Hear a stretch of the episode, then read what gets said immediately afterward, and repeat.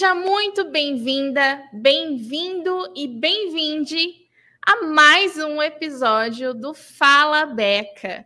Hoje a gente está aqui com a Suelen Vieira, escritora maravilhosa que vocês precisam conhecer.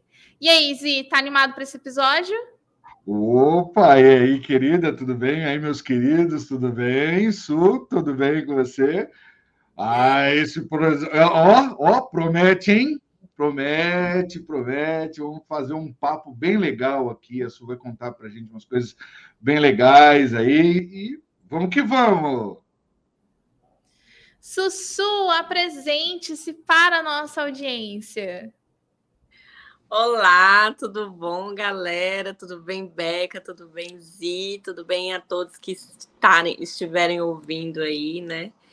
É, eu sou a Suelen Vieira, né? Meu nome é esse, nascida com esse nome. É, a gente vai se apresentando no decorrer da, da conversa. Acho que eu não vou fazer uma apresentação muito extensa me sinto em constante construção e aí a gente vai colocando as coisinhas no lugar para eu falar um pouco mais sobre quem sou, assim, dialogar com vocês. Fechado. Sussu, eu já quero começar esse episódio falando sobre a sua carreira literária. Como que você começou? Como que você se descobriu escritora? Bem, é, eu escrevo desde criança, né? É, mas não era algo que eu entendia como escrita. Era muito a minha forma de pensar mesmo, assim, de entender as coisas, de entender o que estava acontecendo comigo. Então, a, o pensamento via, necessitava passar pelo papel, eu precisava ler ele, e era a minha forma de deglutir mesmo, sabe? É um, um processo que, quando eu lia, as coisas vinham mais em ordem, assim. Então, era a minha forma de organizar meu pensamento, é, de desabafar.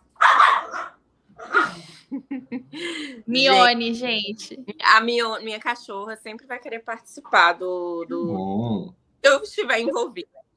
Mas é isso, assim. Então, é, a partir do momento que eu começo a estudar para concurso, que eu estudo um pouco mais é, gramática mesmo, né? Sendo bem pragmática, assim. É, ao estudar gramática, eu, ah, eu quero muito conseguir organizar um pouco mais isso aqui, né? Deixar com aparência melhor e tal. Era algo que eu pensava, porque eu achava tudo muito bagunçado, muito é, errado e tal. E aí, mais ou menos em 2015, é, eu começo a, a publicar os primeiros a, prime, a mandar para primeiras pessoas, na verdade, assim. Tava publicado, mas ninguém tinha acesso. Aí mandar para um amigo ou outro, e aí começou mais ou menos em 2015 isso num blog, né? Que depois veio para a página no Facebook. Então, minha carreira, carreira literária, né, propriamente dito, começa ali em 2015 mas eu, enquanto pessoa que escreve, desde os 11 anos, assim, desde quando eu começo a lidar com os conflitos da vida, a escrita já era uma forma de entender as coisas, de me entender. Hum. Olha que legal. O Su, a gente estava conversando, né? Já, já faz um, um, um, a gente fala sobre isso, né? Como essas influências quando a gente é pequeno, né? É, como as coisas elas vêm do, assim, é, é, muito engraçado, vem de berço, né? E como você tá falando, veio, veio do nada, né? De repente, quando você se entendeu, você falou assim: não, eu preciso da escrita é, para ajudar a entender o mundo. Eu achei isso muito legal. Você pode falar para a gente um pouquinho mais disso? Tipo, como é que você foi assim? A escrita foi te ajudando então a amadurecer? Tanto. É, eu é... acho que eu só consegui entender que eu precisava da escrita para entender o mundo já muito recente. Assim, quando eu faço uhum. uma análise da minha vida, de como foi, eu consigo, nossa, voltar lá atrás. Nossa, mas eu já fazia isso com 10, 11 anos. Eu já escrevia cadernos e mais cadernos sobre o que eu estava sentindo, desabafando. E eu era, eu, eu sou muito intensa. Até é, ontem é, fui falar da minha intensidade e usei o verbo no passado e a Beca me corrigiu, porque realmente é, eu, na infância e na adolescência, eu era o projeto do que eu viria a ser. Então, assim como era muito intenso para escrever, assim, escrevia um caderno inteiro sobre uma relação, sobre um crush, assim. Eu também queimava aquilo tudo, então eu não tenho nada disso, sabe? Eu rasgava os, os escritos, assim, para encerrar as histórias, era encerrar os escritos também. É, só que isso era muito orgânico, então não era algo que eu percebia.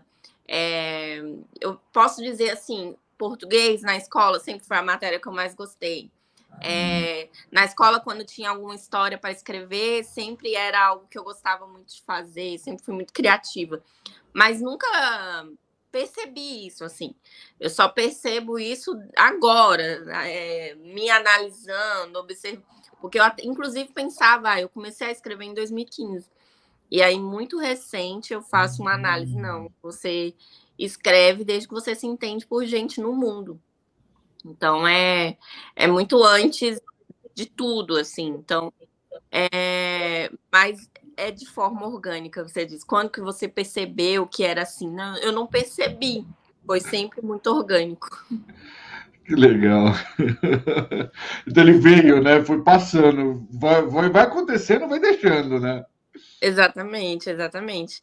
É um pouco é muito é muito interessante, eu acho, Su. Eu não sei como que é para você, mas para mim é muito interessante quando eu percebo o quão corriqueiro é a escrita na minha vida, o quanto é uma coisa intrínseca da minha vida, o quanto é uma coisa que ela faz tão parte da minha vida que se eu não escrevo, a sensação que eu tenho é de que eu não estou me expressando, ou de que eu não estou sendo ouvida, ou de que eu não estou me entendendo, ou de que eu não estou respirando. Recentemente eu tive algumas conversas com algumas pessoas que elas me perguntaram por que, que você escreve? E aí eu fiz uma, um, uma autoanálise sobre isso, porque na realidade eu já tinha participado de uma é, palestra com o coletivo, que o tema era justamente esse: por que escrever? Né? E lá a gente falou como escritores, como um coletivo literário, a gente falou como escritores. Mas quando essa outra pessoa vem e me pergunta, como indivíduo, por que eu escrevo, e eu faço essa autoanálise, eu percebo que eu escrevo porque se eu parar de escrever, para mim é o equivalente a eu parar de viver, né? Então eu percebo a, a escrita na minha vida pessoal e na minha vida como escritora como algo realmente muito, muito intrínseco e muito natural, que é isso que você está falando, né? Como que é a sua percepção sobre isso, sobre essa naturalidade da escrita, sobre essa é, essencialidade da escrita na, na sua vida? É, é muito parecido com, com, com o que você está compartilhando, na verdade. Tanto que, que o meu processo, a gente vai conversar um pouco mais sobre isso é, o meu processo de adoecimento é, também é um processo de deixar de escrever. Então, uma coisa contribui com a outra. Então, é, eu até tenho, eu estou voltando, né? Estou tentando resgatar a escrita, né? E, e, eu escrevi algo muito parecido com o que você está falando, Beca, é, que é o, a escrita como meu oxigênio, né? É, eu nem consigo diferenciar é, uma colocar como vida pessoal e escritora ou é, carreira literária e escritora, porque é a, o meu existir no mundo passa pela arte, né? Não, ainda fui, né, nos últimos três anos, descobrindo outras artes, né? É, que é o desenho também. Então, eu, eu digo para mim mesma, né? Eu tenho consciência que o meu existir no mundo, a minha forma de pensar, a minha forma de, de lidar com a dor, com a alegria, com o amor, com a frustração, é por meio da arte. Então, é, foi o que eu escrevi mesmo. É, o, o escrever é o meu oxigênio, e por estar sem escrever, eu me sinto sem respirar muito tempo, né?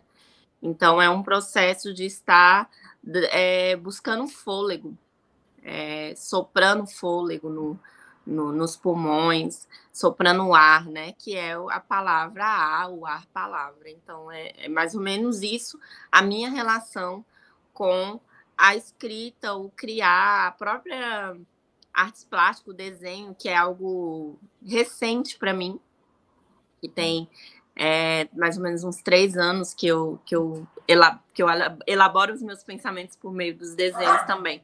Então é isso, é mais ou menos assim para mim, Beca, que é parecido com o que é para você, né? Sim, é uma vez artista, sempre, sempre artista, né? A gente sempre vai buscar alguma forma artística para se expressar e para, enfim, ver o mundo e, e, estar no mundo, né? Eu sou muito assim também. A, a, escrita não é a única arte presente na minha vida. Eu também sou fotógrafa. Então, é, eu vejo muito essa relação em quem é artista, sabe? Da arte não ser uma coisa só. A gente nunca é só escritor, a gente não. Quer dizer, nunca é uma palavra muito forte, né? Mas a gente dificilmente é só escritor, é só desenhista, é só cantor, é só uhum. pintor, é só alguma coisa. A gente sempre é mais de uma coisa, né? Então, eu acho isso muito interessante sobre arte e sobre o universo artístico e sobre ser artista. E aí, hoje o nosso episódio é sobre literatura e protagonismo.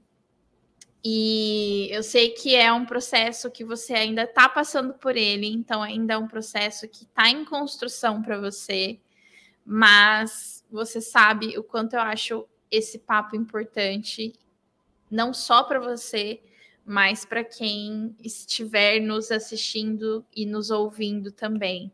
Então, eu acho que, como boa virginiana, a gente precisa começar do começo. Então, vamos falar um pouquinho sobre esse processo de adoecimento que você passou. O que que, o que que, óbvio, do, da forma como a gente pode falar e da forma como você preferir falar, como foi esse processo de adoecimento e como esse processo é, atingiu a sua literatura, a sua escrita? É... Vamos lá, né? Eu passei por uma relação complicada na minha vida com uma pessoa que, que enfim, foi uma relação cheia de problemas, né? Cheia de, de, de abusos, de microviolências, de violências. E, e nesse processo teve toda uma perda de autoestima, é, e depois desse processo, né, depois dessa relação, é, um adoecimento mental muito grande, né, é, de, de depressão mesmo, e etc. E, e assim, como eu disse, a, a escrita para mim sempre foi a minha forma de elaborar desde o prazer até a dor. Então, nessa relação, no prazer, a escrita era a minha forma de elaborar. É, e nessa relação, nos problemas, na dor, a escrita também era a minha forma de elaborar. E quando termina, mesmo passando por um processo de violência, né, de violências algumas, a escrita continuou sendo essa isso para mim. A minha tábua de salvação, assim. É, mas no meio desse processo, porque assim, eu, eu ainda escrevo é, um, depois de um período, mas no meio desse processo, ao ver a minha, a minha escrita sendo usada contra mim, é, de forma muito inconsciente, eu fui abafando a escrita dentro de mim, sem perceber, né? Inconsciente no sentido de eu não percebi que eu estava fazendo isso.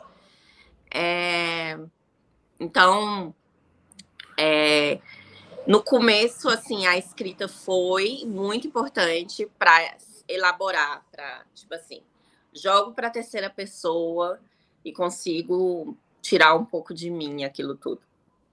E Só... até entender um pouco também o que aconteceu com você, eu acho, né? Até compreender Elaborar... de uma forma. É, é o processo de você recontar, é, ver ângulos, e, e, eu acho que para o escritor é, a escrita é uma elaboração muito grande, né, das coisas, das vivências. Então, imediatamente após esses episódios da minha vida, a escrita foi isso para mim. Tanto que eu escrevi um conto, que ele foi selecionado, ele foi publicado. Mas aí, no decorrer do, do andamento das coisas, a minha escrita foi sendo usada contra mim. De fato, eu fui é, me deparando com as minhas palavras, minha poesia, meu conto erótico, meu texto, minhas falas, meus protestos, sendo tudo usado contra mim. E aí é, é nesse processo que eu vou calando, calando, calando, calando, silenciando. Então, foi um processo de muito silenciamento, sabe? é, que vem de fora e que funcionou e que começou a vir de dentro também. Um silenciamento, um silenciamento.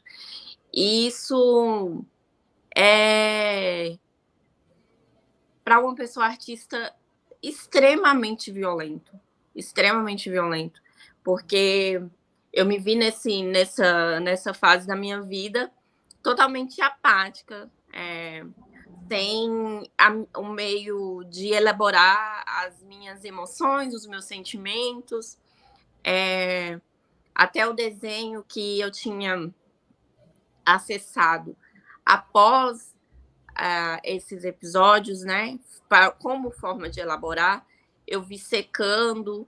Então, eu passei dois anos assim, realmente sem escrever, sem desenhar, assim, 2020, 2021 praticamente escrevi poucas coisas assim, muito pontuais. Escrever poesia, então, de jeito nenhum. Eu ainda conseguia escrever sobre o não conseguir escrever, mas uma poesia de jeito nenhum e tal.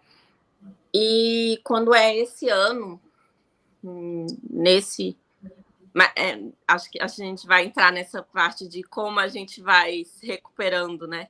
Porque senão eu já vou falando sem você conduzir. Mas é esse Mas... Fica à vontade, amiga. Fica à vontade. Pode seguir o fluxo, a gente está aqui para te ouvir. Mas acho que eu consegui resumir, assim, é difícil tocar nesses assuntos.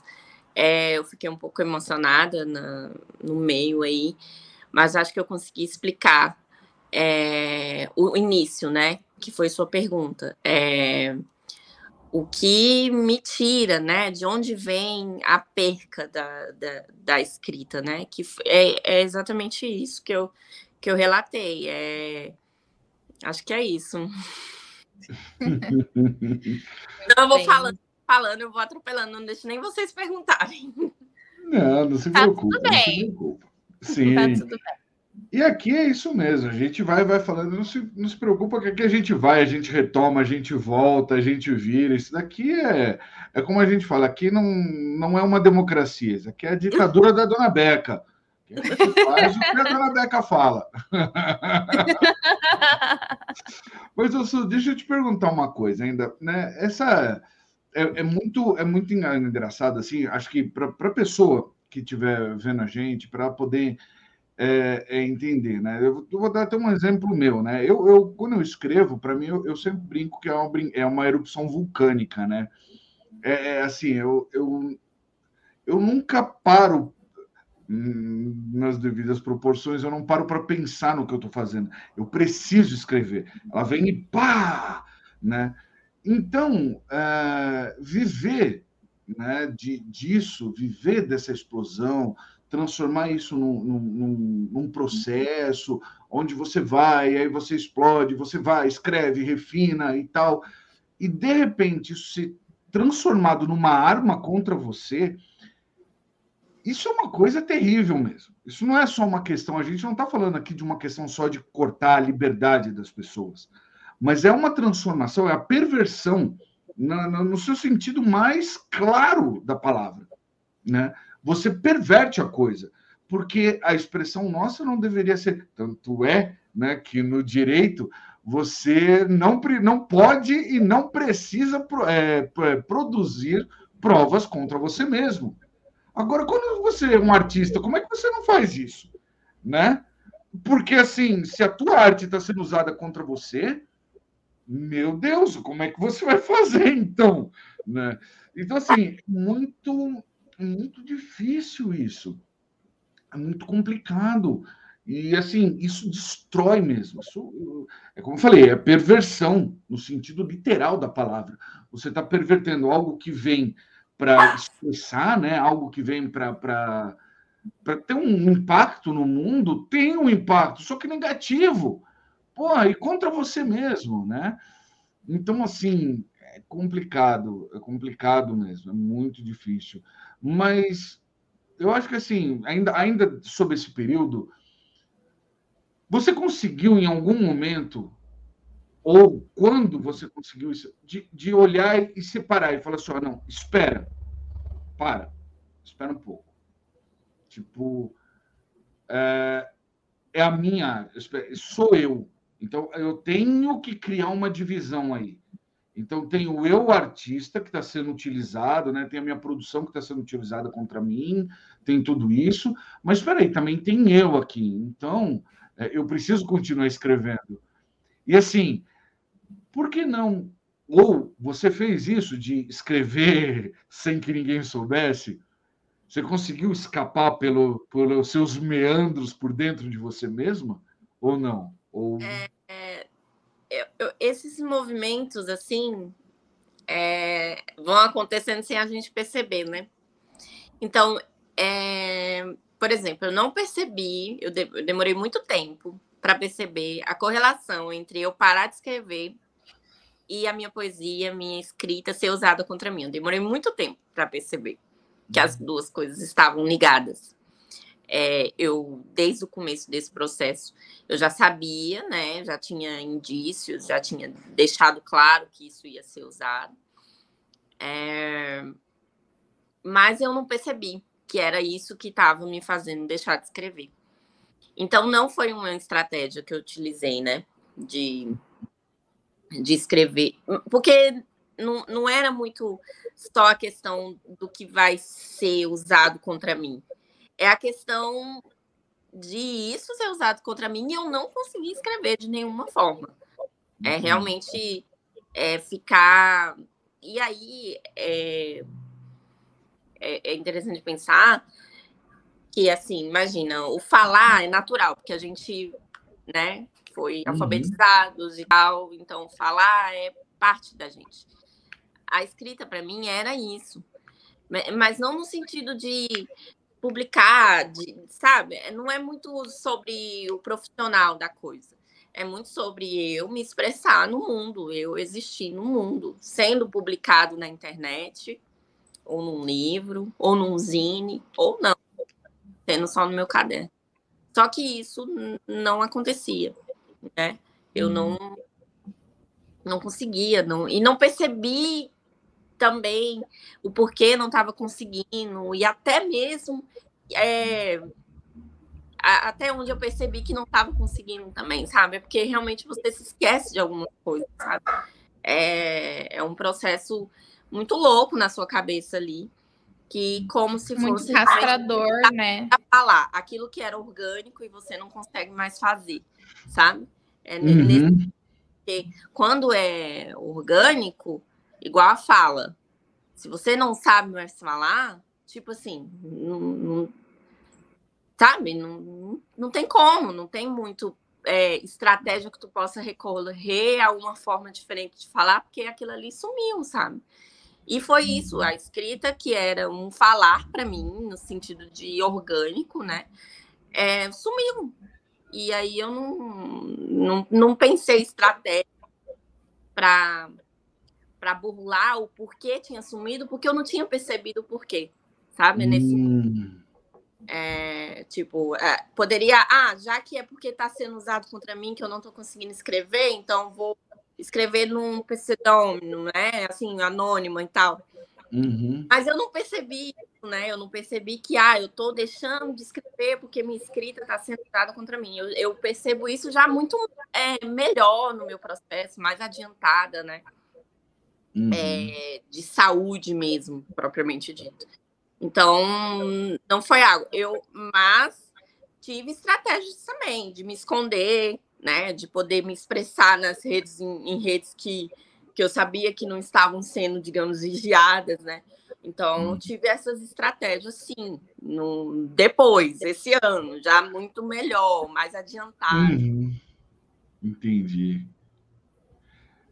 É, é o, todo, eu acho que todo esse processo de adoecimento e essa, esse, essa situação em si de de repente a vida inteira você se expressou através da escrita, a vida inteira você é, elaborou e compreendeu a sua própria vida através da escrita e de repente é, isso ser usado contra você, isso se voltar contra você é algo muito castrador, né? Especialmente pela mensagem que isso traz, né? Pela mensagem implícita que isso traz, de que o que a minha própria respiração, o meu próprio existir, a própria forma como eu expresso o meu existir no mundo pode ser usado contra mim. Então, eu acho que isso tudo é uma coisa muito castradora e que tem muita ligação com esse adoecimento, né? Porque esse adoecimento ele passa pelo medo de se expressar, pela, pelo receio de falar, pelo receio de se expressar, pelo receio de fazer coisas que para você antes eram completamente naturais, né? E como parte de um adoecimento, como parte de um quadro depressivo, como parte de, de enfim,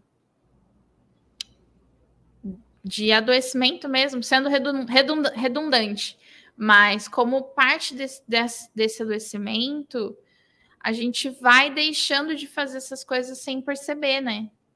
A gente não percebe o processo de adoecimento depressivo, a gente não percebe que a gente está entrando em um processo depressivo. A gente percebe quando nós estamos na crise depressiva, né?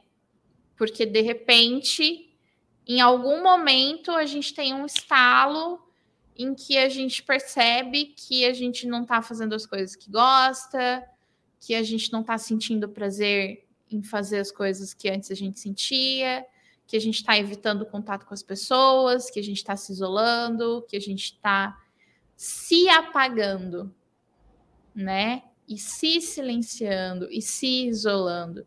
Então, é, eu vejo isso como algo muito castrador, porque não é, é uma coisa que mexe com a sua vida como um todo.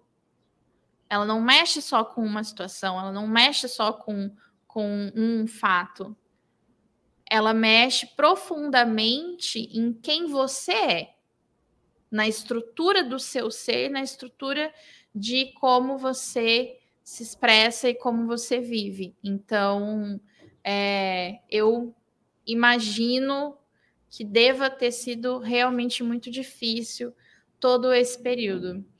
E quando a gente se conheceu, a gente trocou uma ideia sobre bloqueio criativo. E foi quando você começou a me contar um pouquinho desse fio do, do, do que aconteceu.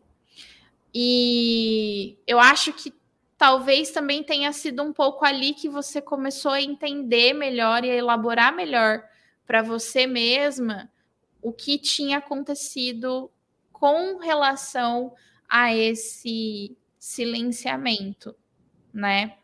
É, eu queria saber de você como que foi esse momento de compreensão de, poxa, então realmente eu não estou escrevendo por conta disso, foi isso que me influenciou, foi isso que foi um gatilho para eu parar de escrever, foi isso que foi um gatilho para eu parar de me expressar. É, eu queria entender como que foi esse momento de, de compreensão para você, sabe? É, foi esse ano, como eu ia falando um pouco antes. Foi, foi nesse ano, realmente coincide com esse momento que eu conversei com você. Foi no momento que eu comecei a falar sobre isso quando eu começo a verbalizar que, que existe um, um bloqueio, é o momento que eu percebi. Caramba, isso é um bloqueio e tal. E comecei a, e, a trocar com, com pessoas, é, você, Beca, que escreve, outras pessoas de outras áreas da, das artes ou da própria escrita. E aí eu vou conseguindo elaborar. E também, quando eu lido com algumas coisas relacionadas ao próprio processo mesmo, que eu é, olho para esse processo num todo e vejo, de fato, minhas palavras, meus textos, minha poesia, é, expressões de antes e de durante e de depois, né? Textos sendo colocados ali. E aí eu, caramba, quem não silenciaria? Né? Aí eu consigo perceber, nesse momento, que nesse momento que eu consigo perceber, é, é também um momento que eu consigo trabalhar, sabe? É o, o momento que eu consigo elaborar estratégias, né? De, de voltar a me expressar. Isso, uhum. exatamente. Você falou do, do quão silenciador é, né? É, castrador e etc.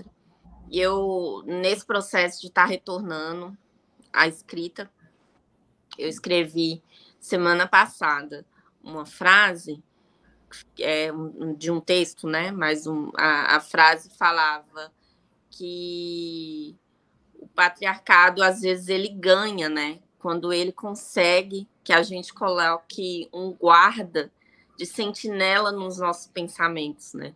Nos vigiando. Quando ele quando o patriarcado não precisa nos vigiar e a gente mesmo é o nosso guarda, ele venceu, né? Que a gente mesmo está se, se podando, se calando, se silenciando. E foi isso que eu fiz durante dois anos, eu acredito, né? Olhando por uma forma de visualizar a coisa, né? Eu fiz várias visualizações, né? Fui é, nesse ano que eu consigo ir, a, ir acessando justamente o meio da escrita, que é minha forma de, de elaborando as coisas, aí eu fui comecei a escrever sobre isso, né? E a visão que eu tenho é sempre de que eu tranquei a artista em algum lugar, que eu isolei ela em algum lugar, que eu trancafiei ela numa torre, que eu tranquei ela num banheiro. É sempre uma visão de ter isolado ela em algum ponto, né? E eu mesma, né? Um processo que é, de, é dentro de você. Então, é nesse momento, sim, nesse ano, que quando eu é, olho para o todo, entendo que a origem desse, desse escalar é isso, é a palavra sendo usada contra mim. Aí, quando eu consigo entender isso, é, de alguma forma, é o momento que eu consigo também ir melhorando, né? Acho que entender o processo como um todo é sempre o início de uma melhora, né? Quando você consegue olhar para o quadro inteiro, beleza, é isso que eu tenho que enfrentar. Uhum. E aí é nesse processo que eu me encontro atualmente, né? De, de ter olhado para esse quadro como um todo e tá retornando aos poucos, tá conseguindo falar, né? Porque a depressão me deixou muito calada. Eu sou, eu sou muito comunicativa, tenho ascendente em gêmeos, eu falo muito. E eu passei dois anos praticamente sem ouvir minha voz, assim. É, e o falar também me cansava muito quando eu tinha que falar um pouco mais, era extremamente cansativo. Então, ir retornando a palavra, né, por meio do falar, desse exercício da fala, foi uma forma para futuramente, né, para depois começar a voltar a escrever e mais para frente voltar a desenhar, né, que é o, o que esse momento, né, que eu tô desenhando, voltei a desenhar, voltei a, a escrever por, num ritmo ainda muito lento. Eu acho que, que aí nesse processo entra muito um, um, um, um, um quase uma fisioterapia, né? Assim, você tem que reaprender novas formas e tal. Tipo, um, aprender uma nova uhum. forma de pegar a caneta, porque aquele movimento já não serve mais.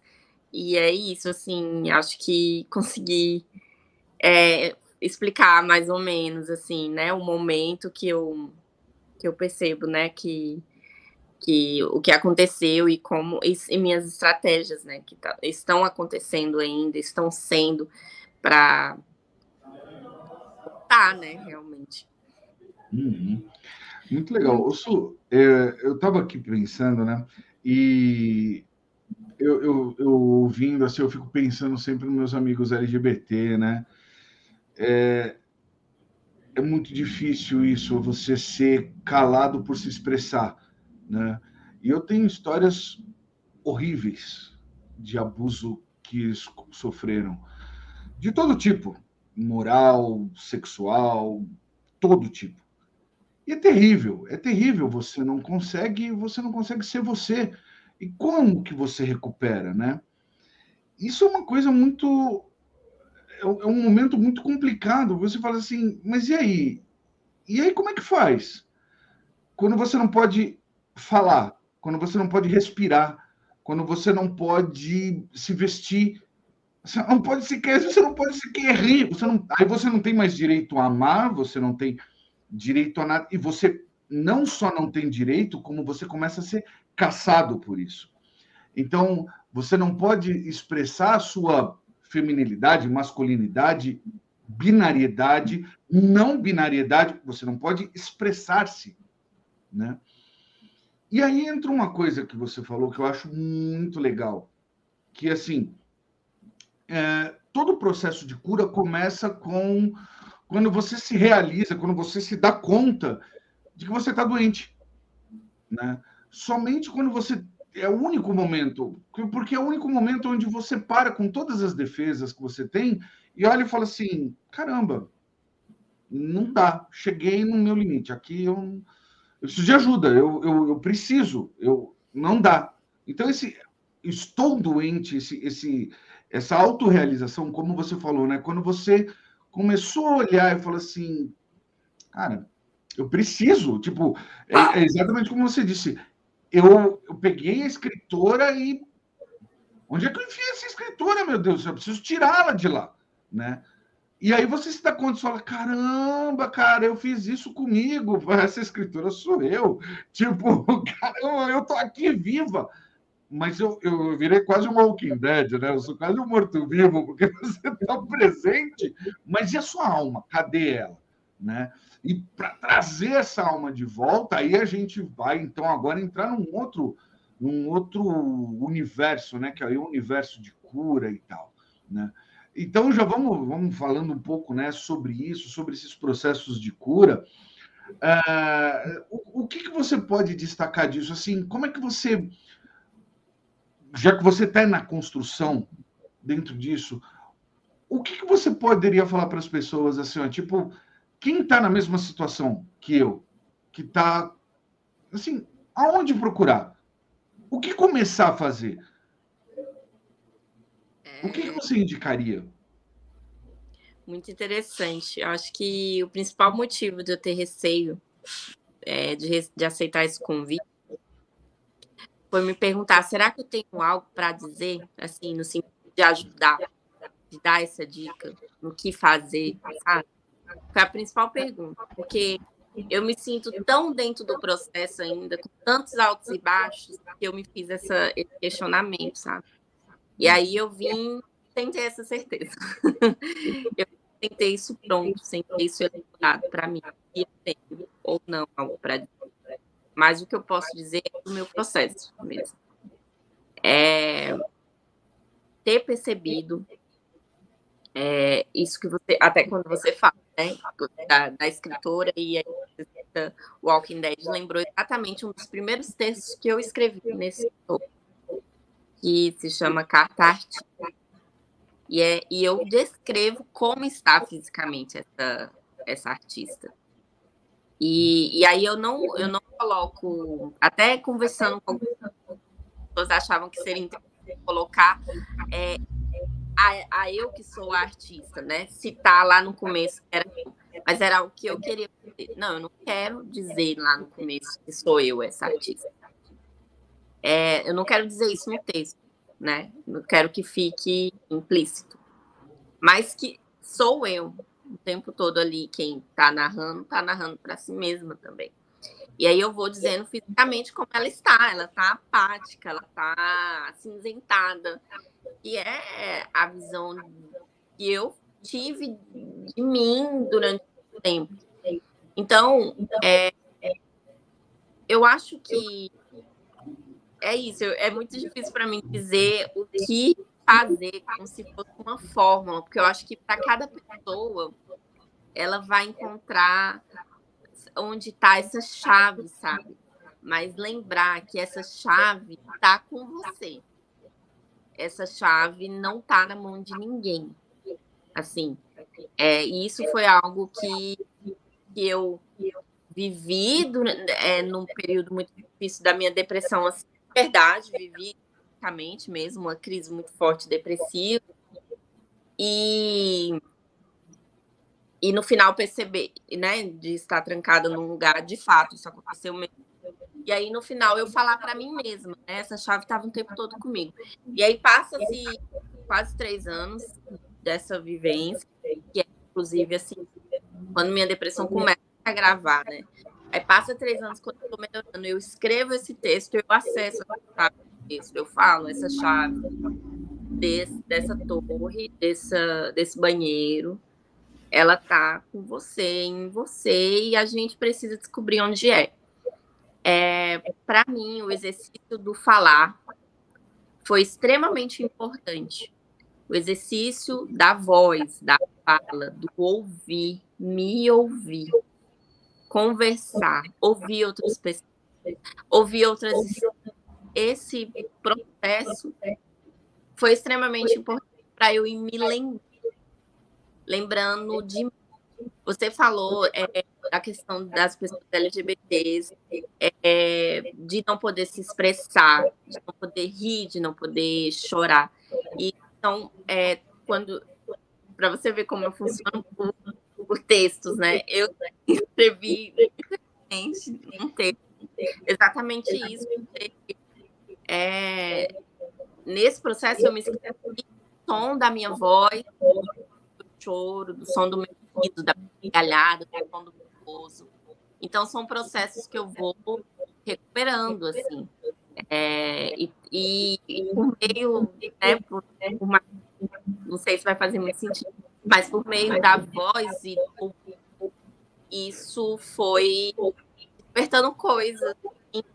Então, para mim, isso funcionou, sabe? É, e aí, aos poucos, assim, tentando não me cobrar, não me cobrar quantidade, é, tentando não... E isso eu consegui fazer durante tudo, assim, eu estou em terapia é, durante todo esse processo, tratamento, psiquiatra, psicólogo. Então, o que é muito importante também, não dá para é, fazer isso sozinha, né? Foi o que você disse, é pedir ajuda, né? Uma fase muito importante do processo é você, cara, eu não consigo fazer isso sozinha. Então, no meu tratamento psicológico durante todo esse tempo, sempre foi conversado, a gente sempre conversou sobre não se culpar por eu não estar tá conseguindo escrever. Então, era sempre algo que a gente conversava. Porque é, você quer voltar a ser aquela de antes, você quer voltar a ser aquela que produz, você quer, você vê todos os seus amigos, assim, para mim que estava numa caminhada artística, Você vê seus amigos, poetas, escritores produzindo, é, fazendo coisas maravilhosas e você está em casa sem levantar da cama. E aí na, a, a minha terapeuta trazia o quanto era importante olhar para as necessidades básicas naquele momento, sabe? Para realmente existir, respirar, permanecer vivo. O quanto permanecer viva era uma luta extremamente é, tremenda e, e que já me exigia bastante e que no, no tempo certo as coisas iam voltando. E aí ela sempre falava, né? Do pode ser que venha de outra forma, não mais do jeito que você está acostumada. E é isso que eu estou percebendo também, que às vezes é, não dá para a gente também colocar um. É, assim, a, a, nossa. Ah, tem que ser desse jeito, entendeu? Eu preciso voltar a ser aquela de antes, que escrevia daquele jeito. Não, mas essa de agora tem outras marcas, outros processos. Já passou por muitas outras coisas, né? Já vivenciou muitas outras coisas. Exatamente. Então, eu penso de forma diferente, eu existo de forma diferente. Então, não dá para esperar a mesma, né, daquela de antes. Então, é um processo também de você deixar aí aquela de antes para receber essa nova do jeito que ela vier. É, e, e aí acessando. Nesse processo estavam vindo coisas muito legais. É, eu, não, eu não desenhava antes disso tudo. Eu sempre vou falar do desenho, ainda que a gente esteja falando de literatura, porque eu acho que comunicar, né? Se a gente está falando de comunicar e se expressar, é, a, a, arte visual também é um, um, uma comunicação, né? Então, tá vindo de outras formas, tá vindo de outras maneiras. E então esse foi o meu processo. Pode ser que funcione, pode ser que para outras pessoas seja outra coisa, seja colocar o pé na terra, seja o contato com a natureza, seja um banho de mar, né? Seja é, espiritualidade, que para mim também passa muito por mim. É, assim, a gente não entrou muito nesse assunto, mas passa pelo meu ser a minha questão, a minha ancestralidade, a minha espiritualidade. para conseguir Tanto que, nesse processo de dois anos, a minha espiritualidade também estava adormecida, também estava apagada, é, também era algo que eu não estava conseguindo acessar. Então, tá muito ligado uma coisa à outra, sabe? Quando eu começo, é, inclusive é antes, quando eu começo a, a, a, tratar um pouco mais a minha espiritualidade no, de novo, eu começo, eu volto, eu vou voltando, vou voltando a falar, a escrever, a desenhar. Então, é, e a espiritualidade me fala, né? Ela me diz o quanto é preciso estar no centro dessa encruzilhada, que é tudo a ver com o tema do nosso encontro, sabe? É sobre protagonismo na vida, não só é, no processo de escrita, mas na vida, na existência, no, no existir como um todo, sabe? Então, eu acho que é um processo muito pessoal, individual, de como vai ser para cada um, mas esse foi o meu, né? Que. É. É isso. Eu vejo que, assim, desde que a gente começou a conversar e que todas essas questões vieram à tona e tudo mais, a gente tem falado muito sobre protagonismo. E a gente tem falado muito também sobre assumir, reassumir o protagonismo pela sua própria vida. Né? Então, reassumir o protagonismo pela sua arte, reassumir o protagonismo da sua vida. Acho que a gente vai ter que agora ver essa cachorra aqui um pouco. Então, calma, calma, calma, calma. Ah lá! Oh, meu Deus! Ah, aquela querida! Ione também tá no episódio, Aí, lindinha! Ah, que fofo! Pronto? Então, você queria? Ah lá, cheirando! Participação Agora... especial! Você vai descer. Tá? Participação especial. Pronto. É para combinar aqui com a minha caneca Mione e a plataforma 9 3 quartos. Oh. é, maníacas.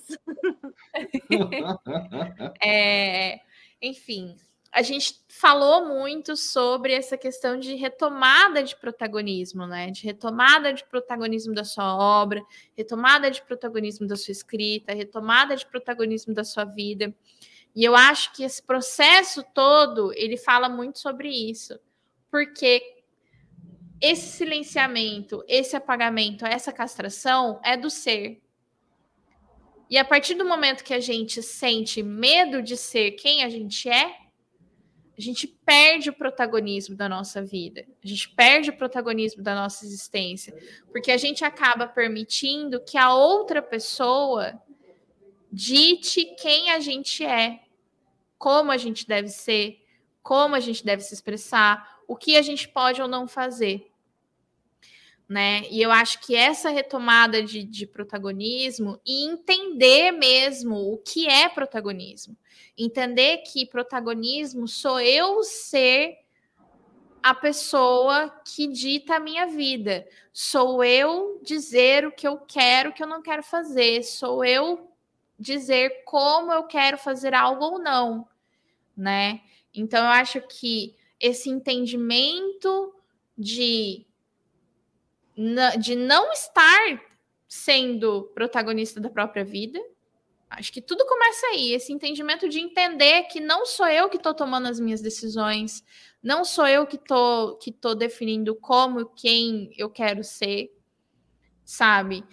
Para entender aonde, é, entender quem está sendo o protagonista da minha vida, quem está ditando qual é o protagonismo da minha vida e retomar isso para si e retomar esse protagonismo, entender que eu posso e devo definir quem eu sou, como eu sou, o que eu falo, onde eu falo, quando eu falo, como eu falo, sabe? É, e eu vejo que isso foi muito importante para você. Por isso que a gente quis falar sobre isso é, é, nesse episódio.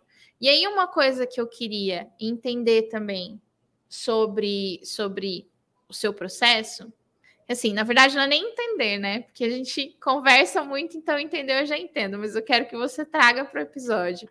É, a importância que teve para você nesse processo e nesse início de cura, a importância da coletividade. Porque a gente já falou aqui em outros episódios sobre o quão importante é a gente ter uma organização coletiva dentro da sociedade, como coletivo literário, como coletivo de escritores, como coletivo de música, o quão é importante a gente se socializar, a gente estar em sociedade, a gente estar em comunidade é, para nos desenvolver. E aí eu queria que você trouxesse qual foi a, importante, a importância dessa coletividade no seu processo de cura, nesse início do seu processo de cura, sabe? Antes de entrar nessa questão da coletividade, eu queria muito falar desse protagonismo, dessas questões que você trouxe, que foi me, me trazendo para algumas questões que eu nem sei se vai ficar pesado o assunto, mas eu acho importante falar, importante para mim, pelo menos é, essa questão de protagonismo, né, que você foi citando, essa, sabe, é, até você citou quem decide as suas as coisas, né? É, já antes, né? Porque assim, um processo abusivo ele não começa na violência em si e nem se encerra. E já antes, né, é, já era uma questão. Então, é, foi algo que eu busquei na terapia, é, porque eu fui percebendo que eu, eu estava sumindo, né? É, estava aceitando ordens, propriamente dito. E a partir do momento que eu vou me empoderando e já já trago essa coletividade que você trouxe, muito pela coletividade, que eu já estava envolvida em, em um coletivo feminista, eu já estava frequentando saraus, eu já estava envolvida nessa coletividade. eu já estava em terapia, eu já estava fazendo esse, todos esses movimentos. E aí eu vou me empoderando no sentido da palavra mesmo, né? Que é de dentro para fora. Empoderamento, quando a gente lê sobre ele, a gente estuda, é muito falado sobre empowerment, no sentido de ser um processo que é de dentro para fora, não tem como ser de fora para dentro. É, então, a partir do momento que eu vou é, me empoderando, e eu estava nesse processo, nesse processo de estar é, em coletivos, de estar ativa na sociedade, né, no sentido de militância, de, de movimento, é, essa relação começa a se tornar uma queda de braço, né? E aí culmina numa violência, propriamente dito.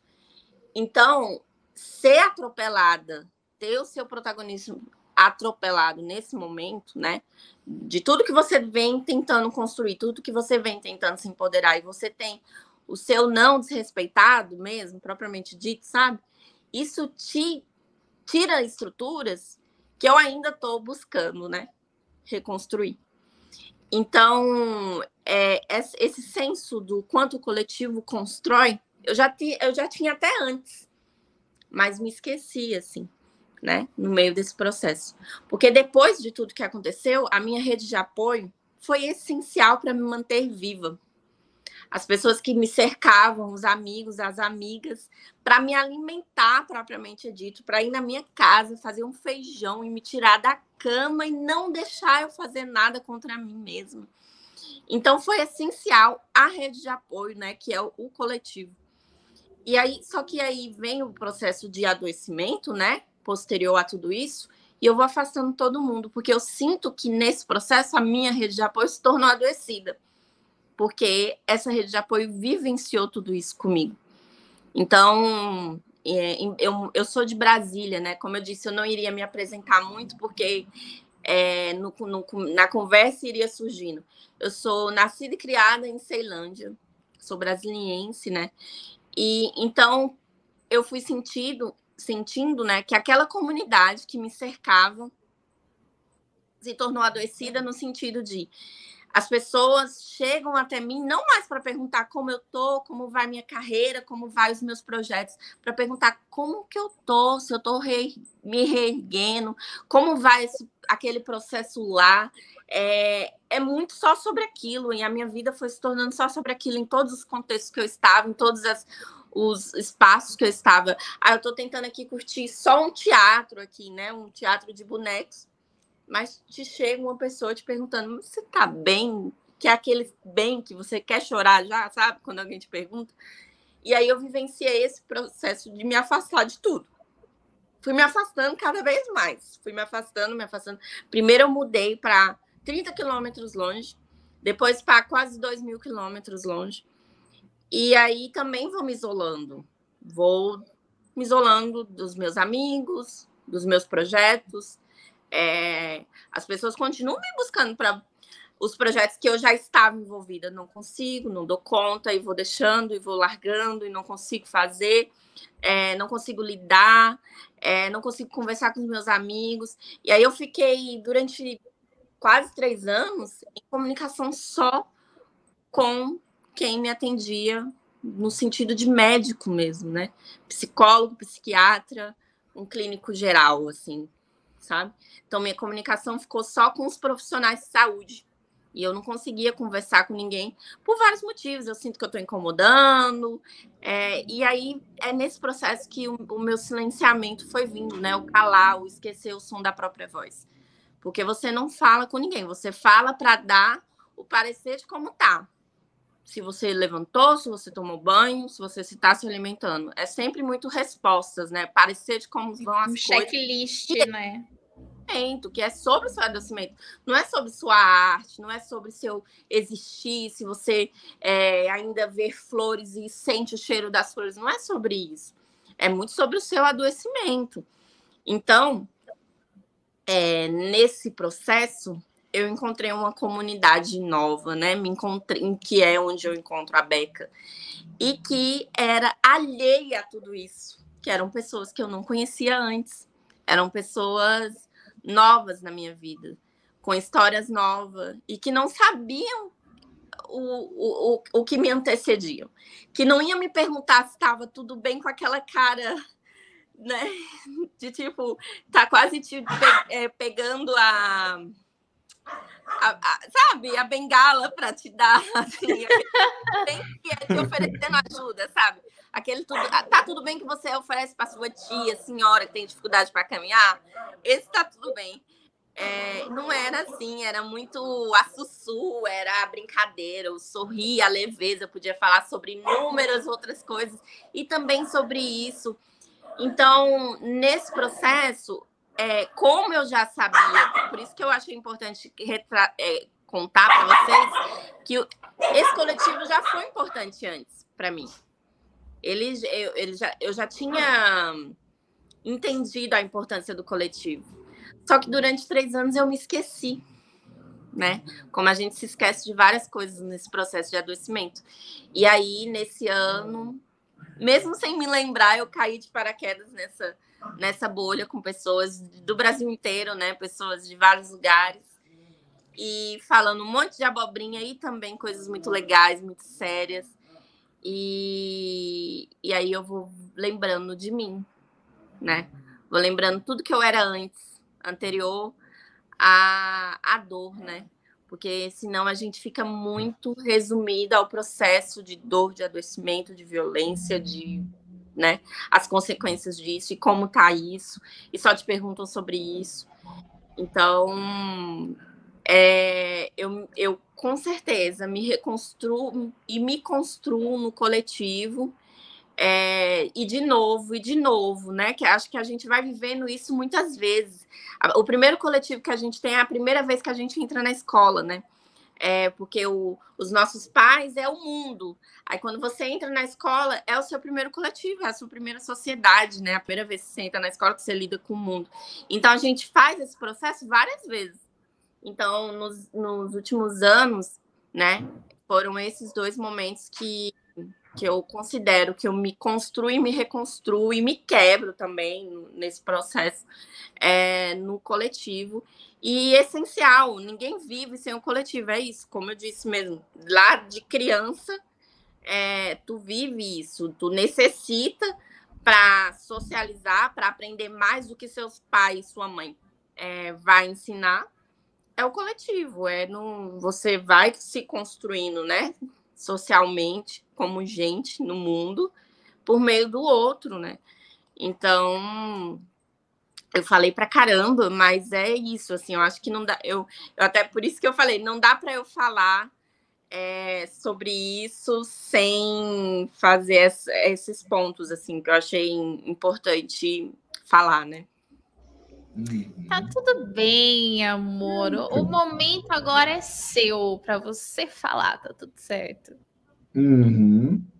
É o importante nessa coisa toda é a construção do seu agora, né? É, é você que vai dizendo. Isso é uma coisa muito legal que você falou, né? Quando ninguém te conhece, é muito engraçado como você se apresenta, né? Então, assim, quando ninguém te conhece, agora você tá de novo, né? Aquela coisa de Bom, você pode se apresentar, então você pode dizer qualquer coisa. O que você liberdade, disser, né? Liberdade, é. E o que você disser é como as pessoas vão se relacionar com você, né? É, eu acho engraçado, assim, uma coisa que eu, eu costumo falar muito na, lá no Jogo do Herói, né? É, é a atenção àquilo que você fala para as pessoas, né? A narrativa que você conta, que história que você está contando para os outros e para si mesmo, né?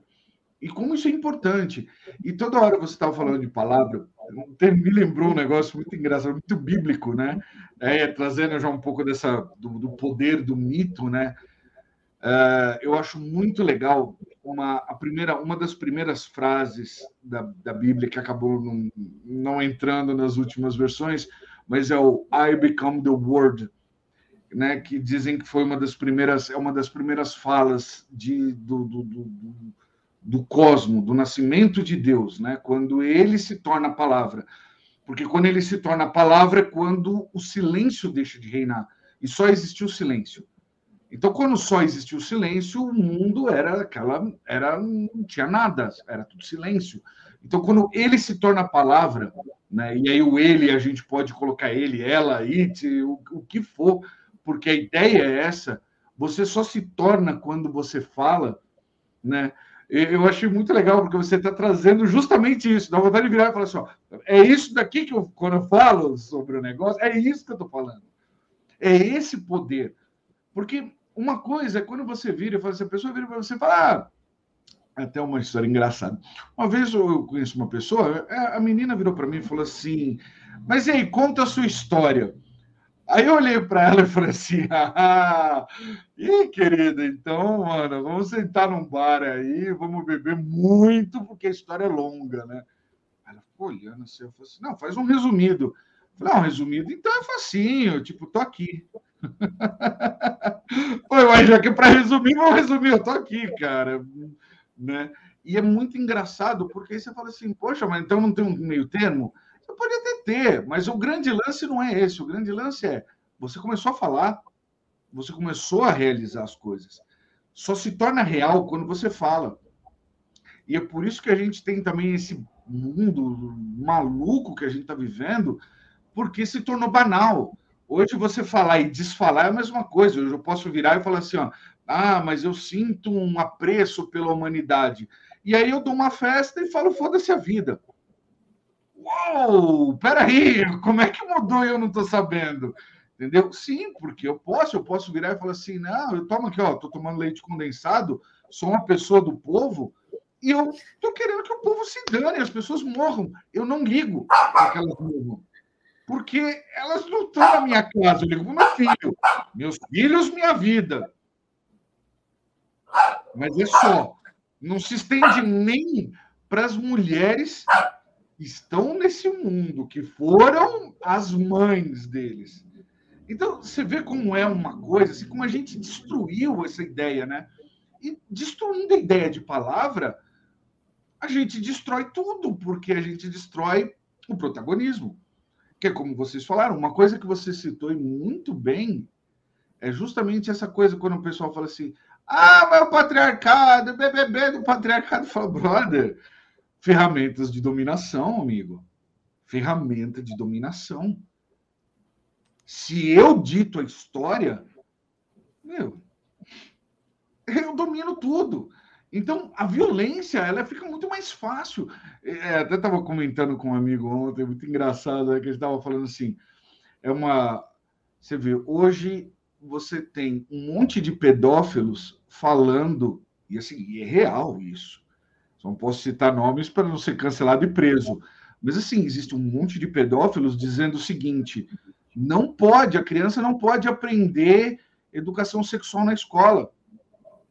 Aí você falou, uou, peraí, amigo, mas você é o pedófilo? Sim, eu sou, e eu defendo isso, defendo a criancinha, para que ela não seja. Não seja o quê? Aí ele fala assim: que ela não seja abusada, mas ele é o abusador. Ele quer que ela seja abusada por ele.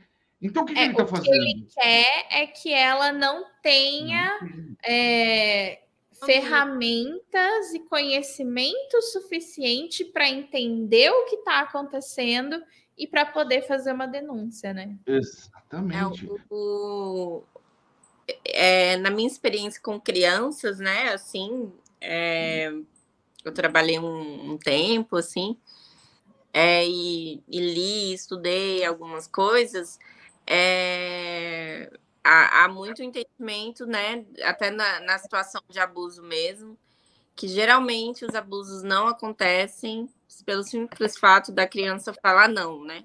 Justamente porque esse abusador não está preparado para esse não. Uhum. Não está preparado para qualquer resistência. Sim. Então, então a, a, só da criança saber, né, que aquilo não pode e dela demonstrar, né, isso com esse não, já impede uma porcentagem enorme de violência. Então, por isso a importância da, da educação sexual. É quem não quer que, que se aprenda, eu tenho a impressão que está mais interessado em não dar essa autonomia, né? Eu, eu sou muito defensora de autonomia da criança, né? Crianças podem dizer não para um abraço numa pessoa que ela não quer, que ela não gosta. É, pode dizer não, não quero esse beijo agora nesse momento, porque a gente, se a gente for é, entrou nesse assunto aqui agora, né? Mas se a gente for pensar, né, a nossa geração mesmo, a gente foi ensinado a obedecer, né, adultos, independente de quem seja. Então, a educação sexual é justamente para que o adulto por si só não seja uma autoridade, né, na na vida da, da criança. Então é bem isso mesmo que, que, que a Beca falou e que você falou. É, quem pratica né, essas violências não está interessado que as pessoas aprendam né, a, a se defender. Isso em todas as esferas.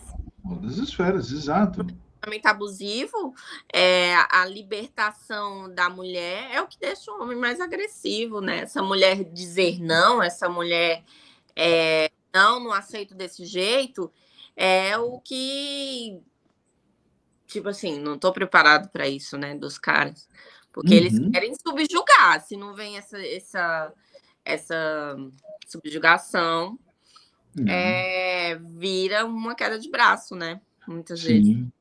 É, é, que, e que, por incrível que pareça, para alguns homens, é confundido com um jogo de sedução, né?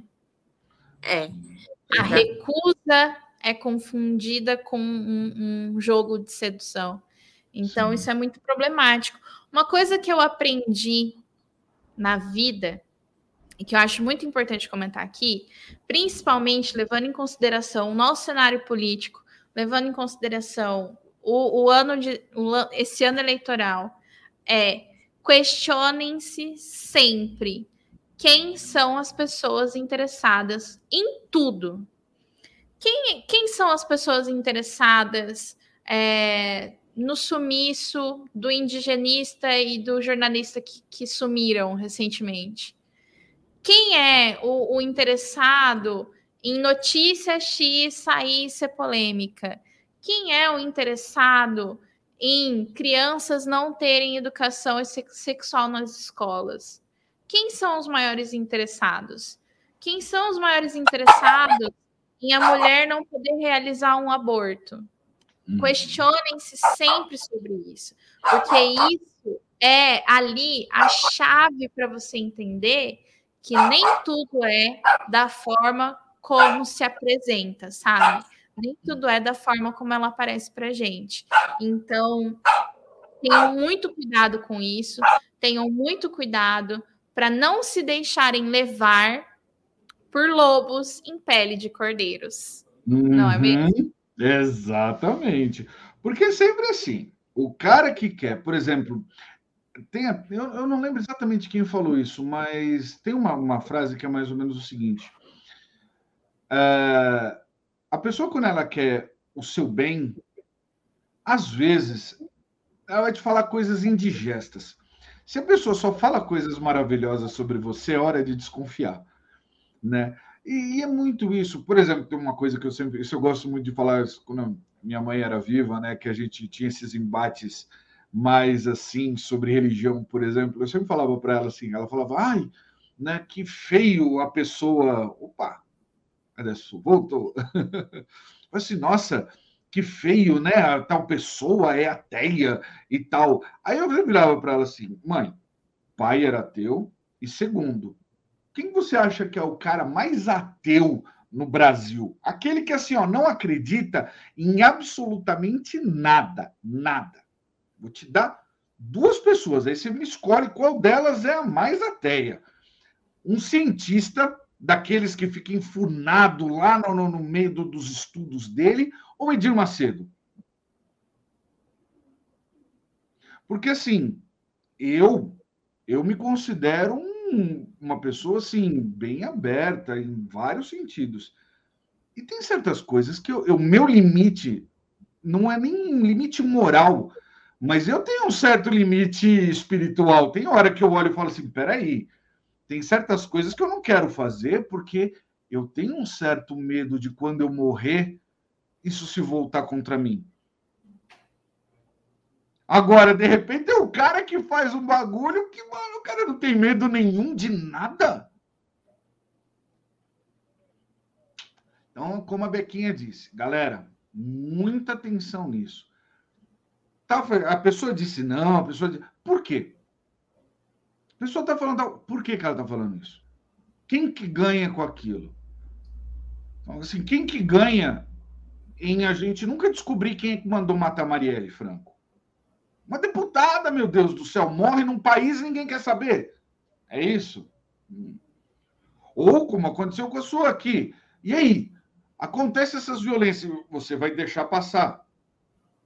Ou você ouviu falar e vai deixar passar.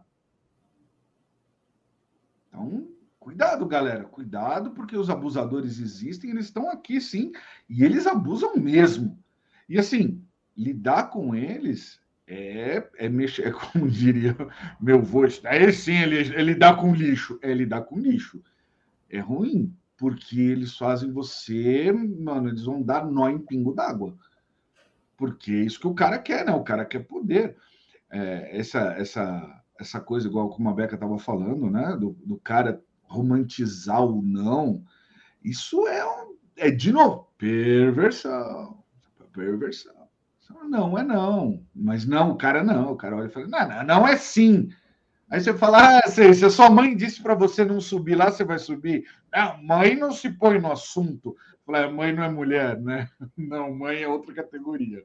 Não, não tem. Tem mulher, tem a mãe, mãe não brinca. Ah, que isso, gente. Para, né? É complicado, galera. Exatamente. Bom, antes da gente partir para a parte final do nosso episódio, eu queria saber, Sussu, se você tem algum recado para quem era seu leitor, se você tem algum recado para quem eu sei que tem muita gente que te procura e pergunta sobre livro, e pergunta quando que você vai voltar a publicar, e pergunta quando que você vai voltar a produzir. Eu sei que é uma cobrança que é chata, porque a gente não se sente pronta ainda para fazer e as pessoas estão cobrando, isso gera uma, um, um ciclo de culpa muito grande para a gente.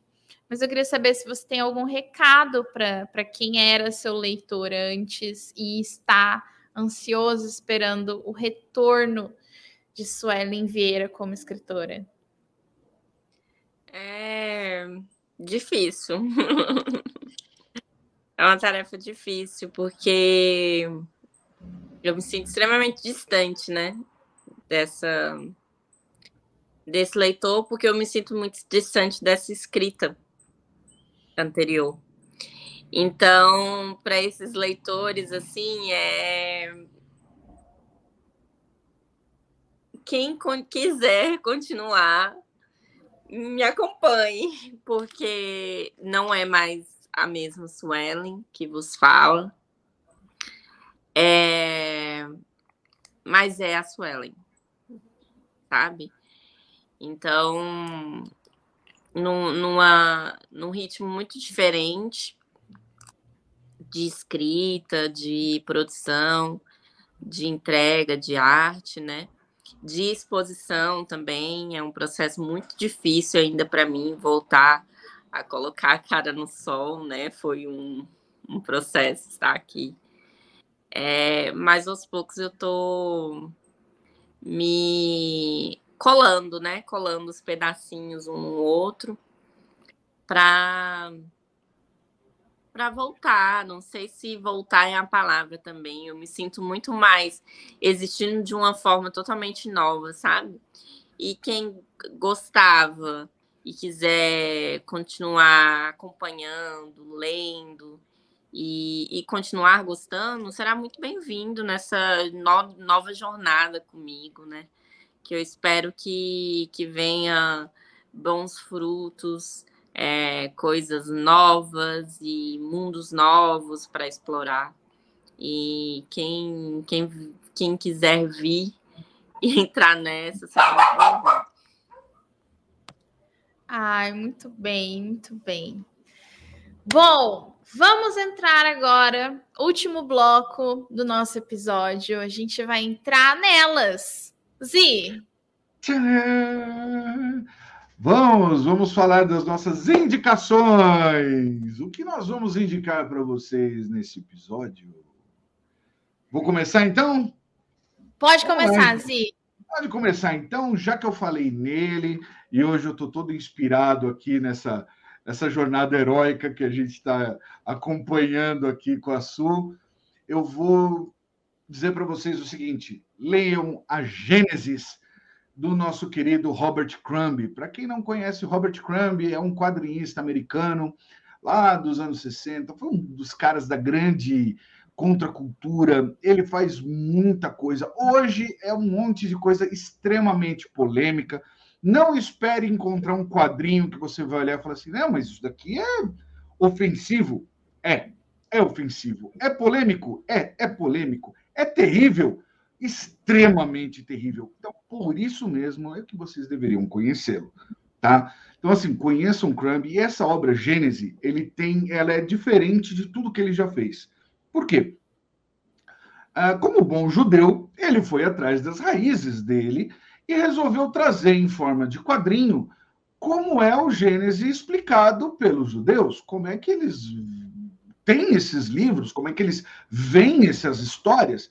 Então ele tem um só o começo que é, já mata assim, é maravilhoso assim. Você tem ali só só da introdução são três histórias sobre o, o, o começo, a gênese do mundo.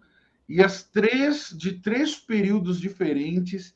E olha, não dando spoiler aqui, mas eu acho que todo mundo deveria ler isso, porque a primeira versão do Gênesis duvido, duvido que alguém possa chegar e falar assim: o que foi isso? Isso daí era o Gênesis? Era isso aí. Aí a segunda versão já é um pouco mais. A terceira versão já que a gente conhece, homem, mulher, toda essa loucura, mas as duas primeiras, ó, vale cada segundo a leitura. Então tá aí, Gênesis do Robert Crumb, para a galera poder dar uma respirada, vamos dizer assim, espiritual diferente. Bequinha? Muito bem. Sussu, o que você gostaria de indicar aos nossos ouvintes e telespectadores? Você não me preparou para isso.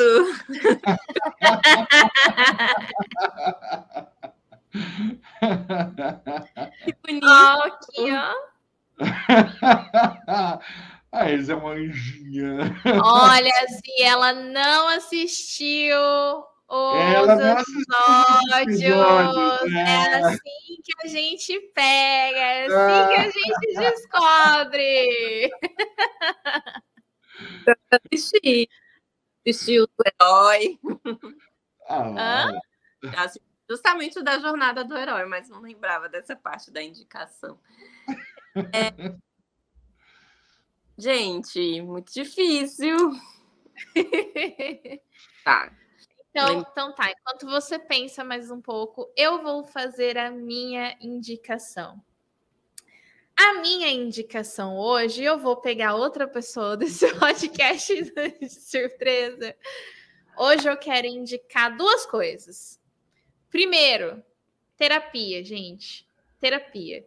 A gente precisa muito de terapia para a gente entender os nossos processos, para a gente entender as nossas emoções, para a gente entender os nossos gatilhos, entender o que é gatilho para gente, como que eles funcionam na nossa vida e também para a gente conseguir entender qual é a hora da gente pedir ajuda, para a gente entender o que está errado, que não era pra, nas nossas relações de forma geral, não só relações amorosas, mas nas nossas relações de forma geral, né? nas relações de amigos, nas relações com a família, nas relações com os pais, nas relações amorosas.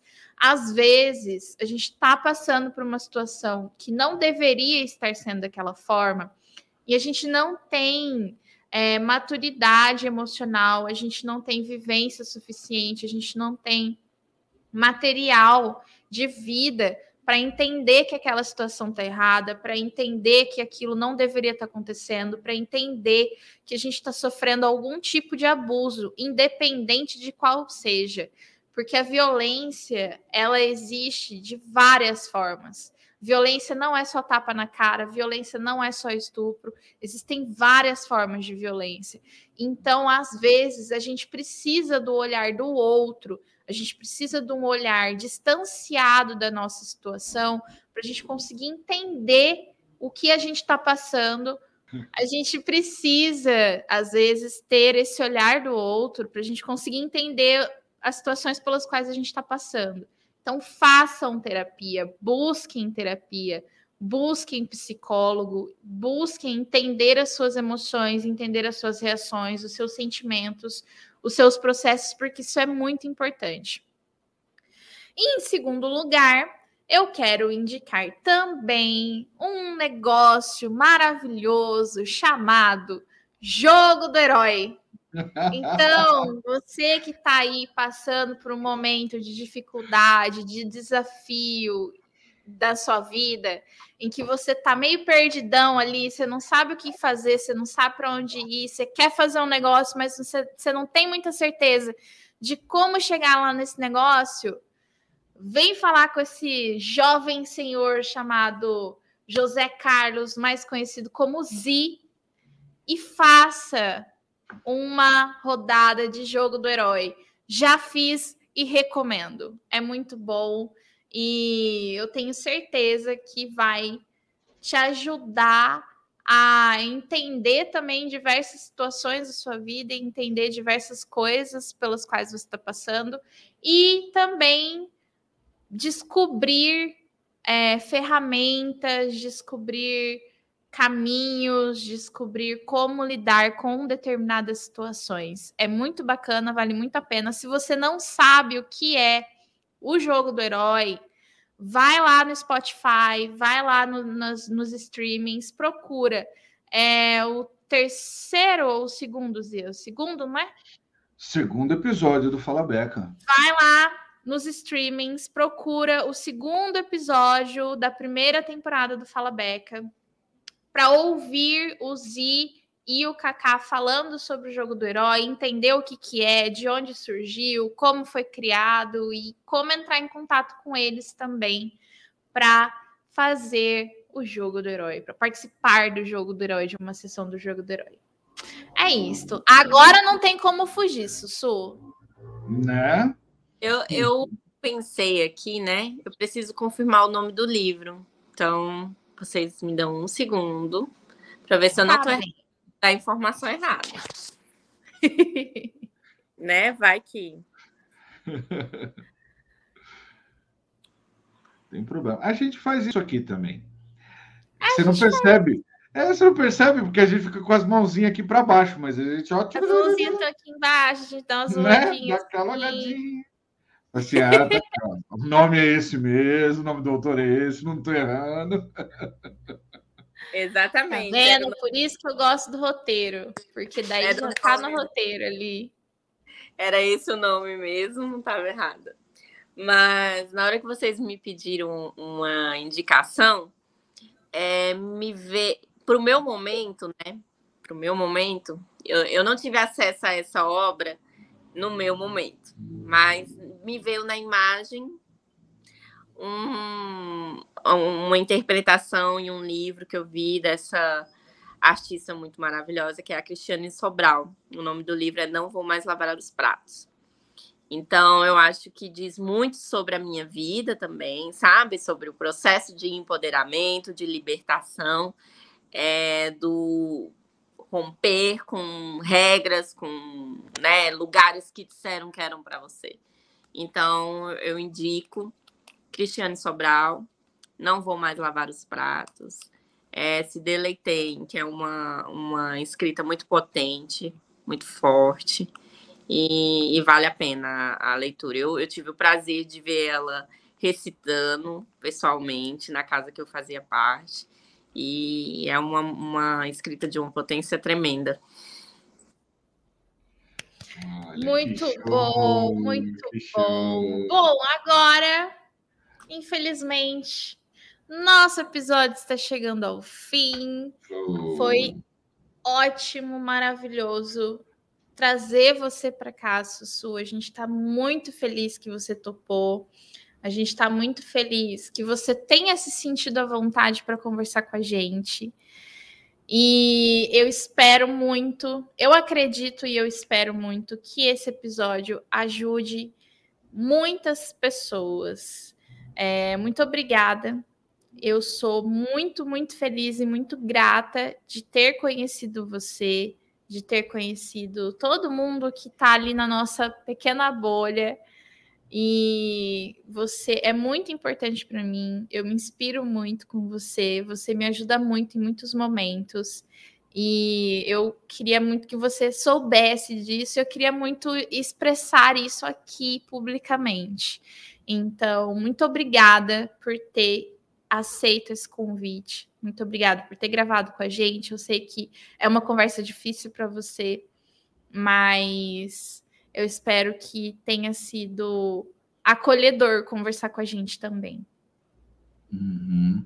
Obrigada, Beca. Obrigada, Zi, por ter feito desse espaço um espaço tranquilo, né? Para ter conversas tão importantes para mim. Obrigada pela essa oportunidade de falar, né? De ouvir também, de ouvir vocês. É, foi uma troca incrível que, que me engrandece e contribui para o meu processo e me devolve lugares de mim mesmo. Eu estou aos pouquinhos é, pescando, encontrando e, e, e buscando nos espelhos de Oxum que a vida tem a oportunidade de me de, de, apresentar diante de mim. Então vocês acabam sendo isso, né? Espelhos de Oxum para me lembrar de mim mesma, é, de quem eu sou, de quem eu fui, de quem eu posso ser. Então essa essa conversa aqui faz muito isso por mim e isso não tem preço, assim, sabe? É, e se ajudar uma pessoa só, eu já vou ficar muito feliz, já vai ter valido a pena. É, passar pelo nervoso, né? e, e, poder ter essa troca. Obrigada, viu? Obrigada mesmo. Pela confiança. Muito obrigada mesmo. Bom, brigadão, brigadão, Sussu, por ter vindo, assim, aceitado o nosso convite, também eu fico muito feliz, assim, estar conhecendo você, conhecer a sua história, né, quando a Beca me contou, eu falei, nossa, vai ser, vai ser punk, né, vamos ter que se preparar aqui, Aí eu falei, não, mas vamos, vamos devagar, vamos tranquilo, vamos passar essa segurança, que eu acho que é, é muito importante mesmo, por tudo, o momento que a gente vive, e, por tudo realmente, né? É, é, muito legal. Essas são, são, são vivências que as pessoas precisam se dar conta que nós estamos todos aí, né? Tá todo mundo aí, cara, tem muita história para ser contada tem histórias boas, tem histórias ruins, tem histórias que não são tão boas assim, mas no fundo, tudo isso vai nos levar a um engrandecimento. Porque leva, é como você estava falando, ó, a, a, escritora que vai sair, a gente não sabe como vai ser. A gente não sabe nem se vai ser só uma escritora, de repente vai ser um, uma multi-artista, vai saber uma pintora, uma desenhista, mas o importante é que vai sair alguma coisa maravilhosa, porque a gente já vê o brilho daqui. Então, poxa, fantástico. Poder compartilhar esse brilho com, com a audiência é fenomenal. Muito obrigado, muito obrigado mesmo por estar aqui com a gente. É, bom, um episódio mais denso do que o normal daqui. Normalmente a gente tá rindo, tá fazendo palhaçada, tá brincando, mas também uma conversa muito necessária. É isso, gente. Muito obrigada por ter assistido ou ouvido até aqui. Siga a gente nas redes sociais. Escolhe lá a sua favorita, escolhe se é a da dancinha, é a da foto, é a dos textões. Vai lá e segue a gente. Arroba FalaBecaPod em todos os lugares. Não esquece também de, se você está aqui no YouTube vendo as nossas carinhas maravilhosas e angelicais, se inscreve aqui no canal, deixe seu joinha no vídeo, ativa o sininho do canal para não perder nenhuma atualização e compartilhe esse conteúdo com aquela pessoa que você sabe que está precisando ouvir sobre isso, tá bom? Muito obrigada e até a próxima semana. Beijo, meus queridos!